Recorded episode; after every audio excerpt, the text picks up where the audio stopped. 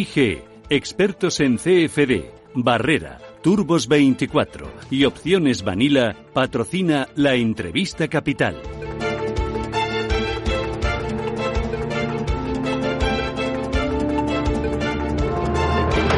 Este martes 14 de abril se completa la vuelta al trabajo en todas las comunidades autónomas, es decir, se deja atrás la hibernación y volvemos al estado de alarma, un estado de alarma que en principio se va a prolongar hasta el día 26 de abril.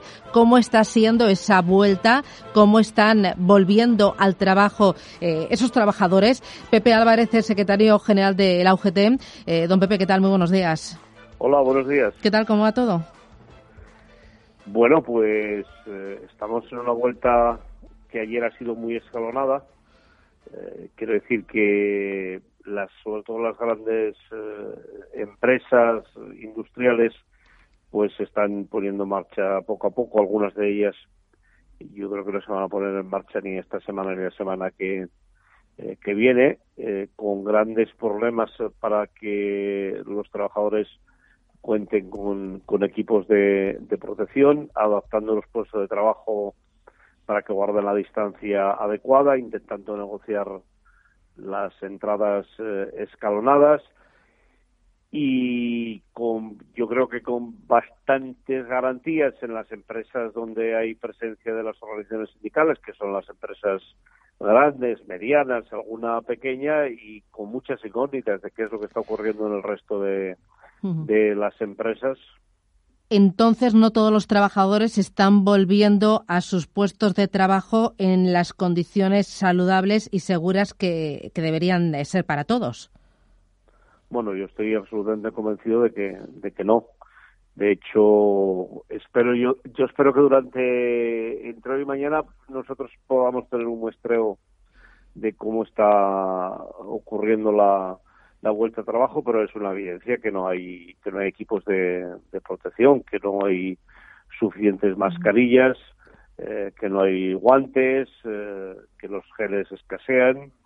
Y, después la otra cuestión que, que tiene mucha importancia que es eh, ver de qué manera se entra las, a las sobre todo a los centros de trabajo industriales guardando las distancias no entrando todo el mundo a la vez a los, a los vestuarios y cómo adaptamos los puestos de trabajo para que, para que la gente guarde la distancia eh, para evitar cualquier problema desde el punto de vista del contagio. Y el que no haya mascarillas suficientes, eh, geles suficientes, eh, ¿es responsabilidad de las empresas? ¿Debe ser responsabilidad del Gobierno? Porque el Ejecutivo parece que ha cargado a las empresas esa responsabilidad de que protejan al 100% a sus trabajadores, pero muchas de ellas dicen que no tienen acceso a ese material. Bueno, es evidente que acceso a ese material no, no hay. por mucho que el boletín oficial del Estado lo, publique, eh, yo creo que tenemos que ser plenamente conscientes de que no hay suficiente material. No lo ha habido en los servicios esenciales, no lo ha habido en, entre los eh, sanitarios, el personal de la limpieza o, o los eh, conductores de autobuses, solo por poner unos ejemplos. Podríamos hablar de los servicios fúnebres o de tantas y tantas profesiones, y digo tantas porque y yo creo que hay que hacer un gran reconocimiento a las personas que, que han estado trabajando, que están trabajando en los, servicios esenciales y muchas de ellas a veces cuando intervenimos eh, no se sienten eh, representados y luego nos dicen que, que no que no los citamos y efectivamente hay mucha gente que, que no tiene material. Pero vaya, en, en concreto en la, en la reentré, la deshibernación, eh, efectivamente no hay equipos de protección. La ley dice que efectivamente son las empresas las que tienen que proveer, pero el mercado de compra internacional está como está. En España no se, no se fabricaba este tipo de material, ahora se empieza a fabricar en parte, pero esa es la situación es una situación muy complicada y, muy peligrosa porque si no tienen el material suficiente, las empresas pueden convertirse en foco de contagio. y pues podemos echar por tierra todo lo, sacrificado y, toda la hibernación realizada en estas semanas.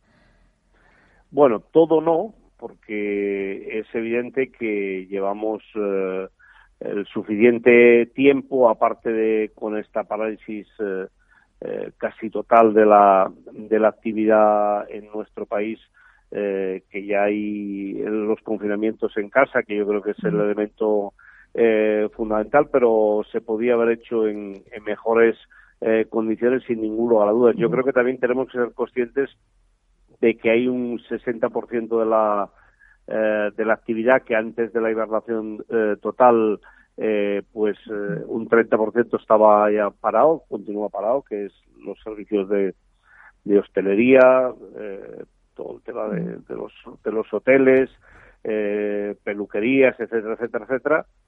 Y el otro 30% son los servicios esenciales que han estado y que están funcionando. Y de ese otro 30% yo seguramente que creo que ayer, hoy, pues la incorporación será del, del entorno del, del 10%. Por tanto, si vienen eh, los equipos de, de, protección y esto se hace con, con cabeza, creo que no tenemos, por qué, no tenemos por qué echarlo por tierra, aparte que yo creo que hay una concienciación mucho mayor de, de, la ciudadanía de cómo se tiene que proteger, ¿no? Mm. Aún así, ¿qué más puede hacer el Ejecutivo, qué más puede hacer eh, las empresas para asegurar la protección de los trabajadores y pensando en lo que está por venir, en la futura desescalada? Bueno, yo creo que los ejecutivos eh, tienen que proporcionar eh, instrumentos de protección es decir, eso es fundamental, lo tiene que hacer el gobierno del Estado, lo tienen que hacer las eh, comunidades eh, autónomas, lo tienen que hacer los ayuntamientos. Eso es fundamental. Los ejecutivos eh, tienen que mm, garantizar que el transporte no va a haber acumulaciones, que el transporte público se va a poder hacer en unas condiciones óptimas desde el punto desde el punto de vista de la distancia, desde el punto de vista de, la separación entre, entre trabajadores. Los servicios eh, públicos eh, tienen que evitar eh, a toda costa que, se propague el, el virus. Las empresas tienen que ser conscientes de que tienen una gran responsabilidad.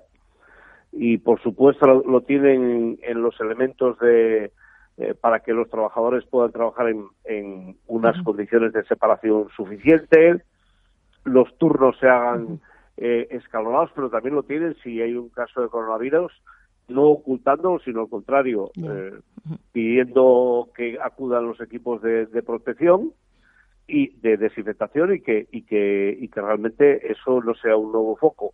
Y sobre todo la gente. Yo quiero pedirles a, a los trabajadores y las trabajadoras que si no hay distancia, si no hay seguridad, no, no trabajen, que vayan donde no haya representación sindical, que vayan al sindicato, que llamen por teléfono o a la inspección de trabajo porque esto lo tenemos que parar entre todos y una cosa que parece que no tiene importancia puede acabar teniendo mucha importancia. Bueno, es responsabilidad de todos, como usted dice, de los trabajadores. Cada uno de nosotros tenemos eh, que aplicar esas medidas de protección eh, y también de las empresas. Eh, cuénteme qué ha pasado con, con SEAT, ¿por qué les han denunciado ustedes? Bueno, fundamentalmente, pues porque no reúnen las, las condiciones. Y, y mm, si pensaban reactivar la, eh, o sea, poner en marcha la, la producción sin eh, las condiciones adecuadas, nuestra obligación es eh, denunciarlo a través del Comité de Salud y Seguridad. Pensemos que SEAT mueve decenas de autobuses, centenares de autobuses cada día, que esos autobuses tienen que ir ocupados por la parte proporcional de trabajadores, que seguramente que es menos del 50% de lo que van habitualmente.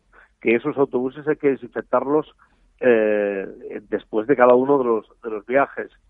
Eh, las entradas, las cadenas de, montaje, eh, hay que readaptarlas porque no hay la separación entre, entre trabajadores, que en el caso de que no haya mascarillas tiene que ser de, de dos, de dos metros. Y SEAT sabe perfectamente que mm, hasta el día 27 de eh, abril la actividad de la fábrica no se va a reanudar y tampoco creímos que fuera conveniente que los trabajos, sobre todo en, el centro de, investigación o en las oficinas que no reúnen esas condiciones, se, se reanudara. Creo que es un ejemplo de que donde están las organizaciones sindicales eh, se está haciendo con muchas más garantías, no siempre suficientes, pero con muchas más garantías que donde no estamos. Eh, hay otras empresas que están muy encima de sus trabajadores, que están muy encima también eh, de la situación actual. una de ellas es Inditex. Ha dicho que no presentará un ERTE para sus trabajadores. ¿Cree que esta medida la deberían de seguir otras empresas del mismo sector?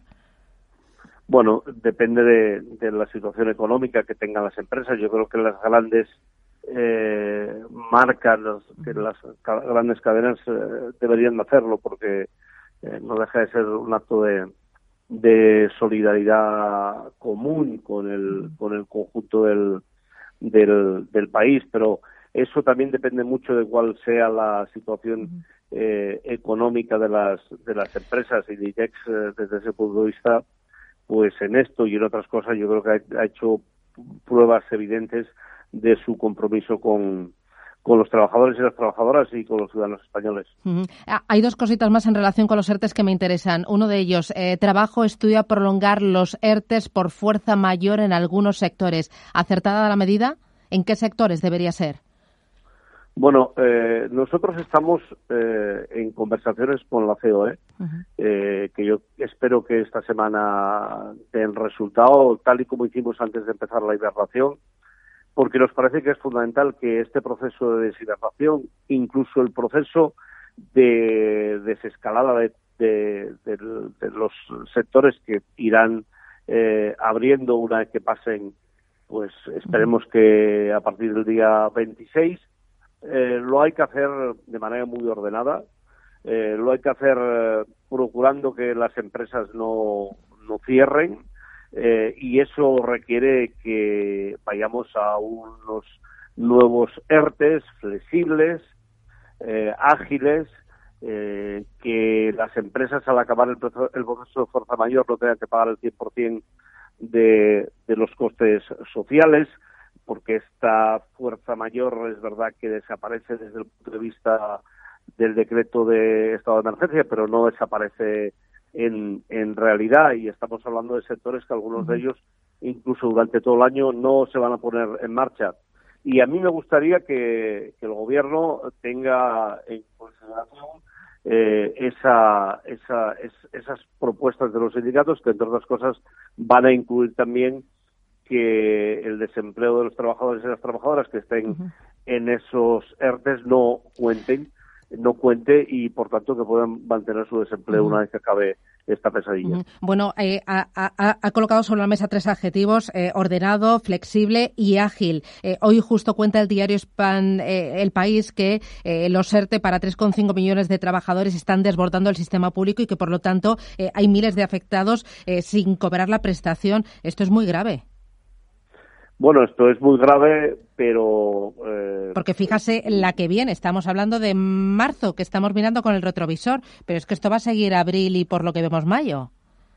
Esto es eh, muy grave, como es muy grave que tengamos eh, casi un millón de personas en sus casas confinados que no tienen ningún tipo de, de percepción pública. Esta es la realidad. Nosotros hace mucho tiempo que lo venimos diciendo al, al gobierno. Yo espero que el SEPE no espere al mes que viene para pagar eh, a los trabajadores y las trabajadoras de, que están en UNARTE, muchos de ellos en unas eh, condiciones económicas absolutamente irresistibles. Hay mucha gente en este país que vive eh, que vive al día y, y nosotros ya venimos insistiendo en que esto hay que actualizarlo. Han ampliado la plantilla en su momento, si no recuerdo mal, con en torno a mil personas, pero es evidente que los servicios de empleo no estaban preparados no están preparados para una avalancha de estas características. Por eso cuando yo hablo del retorno eh, a unos ERTES eh, que, hay que pensar que van a convivir seguramente durante meses, lo hagamos eh, flexible y lo hagamos eh, de alguna manera que cuando llegue a la administración estén bastante eh, trillados que hayan sido pasados, por ejemplo, por, las comisiones paritarias de los convenios colectivos. Eh, dos cositas más, eh, Pepe. Una de ellas, lo de la renta mínima de escriba. Em, lo vamos a ver porque se viene retrasando Consejo de Ministros en Consejo de Ministros y, y finalmente nada. No sé si es por choque entre Iglesias y Escriba. ¿Debe salir? ¿Cómo debe salir? Bueno, tiene que, que, salir. Yo creo que eso es absolutamente inminente. Yo creo que no estamos hablando tanto del mínimo vital eh, que aparecía en el programa de, de gobierno, el actual gobierno. Eh, hace mucho tiempo que desde la UGT venimos diciendo que ese millón de personas, que seguramente que son menos, porque hay algunas que están cubiertas en parte por las comunidades autónomas, que no tienen nada, no pueden estar confinadas en casa en esa situación. Hay que pensar que en España la economía sumergida tenía un apartado importante y esas personas que estaban en la economía sumergida eh, no han desaparecido, están en sus casas y no tienen ningún tipo de, ingreso. Por eso a mí me parece que una cosa es la, ley, que efectivamente necesitará tiempo, eh, no va a ser una ley fácil porque hay que tratarla con las comunidades autónomas, hay que incorporar a los ayuntamientos, pero este mínimo vital, digamos, provisional, puente, eh, lo hay que aprobar cuanto antes. Yo recibo muchas cartas de personas que me dicen que están en casa y que no tienen y que no tienen nada. Y el, yo creo que eh, no dejan nadie atrás, quiere decir darles una solución y además creo sinceramente que España puede y debe hacerlo. Eh, y, ya por último, se está hablando mucho eh, para cuando salgamos de esta o para salir de esta eh, de un gran acuerdo nacional. No sé si pactos de la Moncloa, no sé cómo lo quieren llamar, en la que bueno vayamos todos a una, los sindicatos, los empresarios, los autónomos y todos los partidos políticos. ¿Usted cree que esto es posible?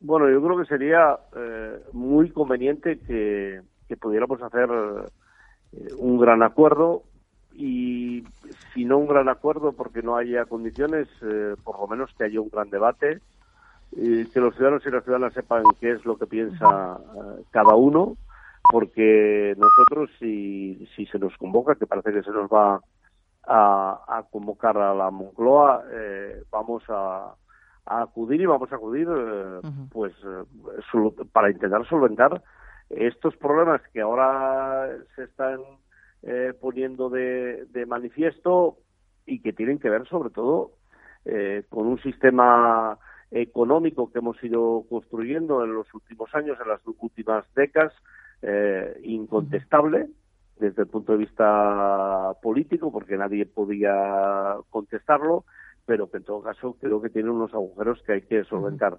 No es normal que España no tenga eh, ninguna fábrica que produzca alcohol de 96 grados. Eh, la falta de suministro tiene que ver con que decidimos un día eh, pues que como en otro país lo hacen más barato, ya no lo traerán, pero es que resulta que ese país, si lo necesita, no nos lo va a traer. Y ocurre lo mismo con las mascarillas, ocurre lo mismo eh, con, el con el material de protección de los, de los sanitarios o, de las personas en general. Y creo que, por ponerse un ejemplo, eso lo hay que, eh, que hablar, lo hay que ver, y la propia situación de debilidad de los servicios públicos, eh, especialmente los, los sanitarios, pero que eh, los tenemos que tener mínimamente preparados. Venimos de una situación de grandes recortes, de grandes colapsos y ahora nos hemos encontrado con que el colapso es superior y no hemos sido capaces de dar respuesta. Por poner solo dos ejemplos, porque yo creo que también hay que hablar de la economía eh, productiva, del modelo productivo, hay que ver si este país gira hacia la industria, que es lo que nos va a dar eh, con toda seguridad más posibilidades en el mundo. Pero vaya, yo también quiero decir que no hay que ser tan pesimistas, porque si salimos pronto de esta de esta crisis, eh, yo creo que España tiene también una oportunidad en un mercado global que va a necesitar de todo lo que producimos y que no va a haber muchos pues, países con capacidad de producirlo. Pues que así sea, que salgamos pronto y reforzados. Pepe Álvarez, secretario general de UGT, muchísimas gracias por atendernos. Gracias. Muchas gracias. Cuídese mucho. Gracias.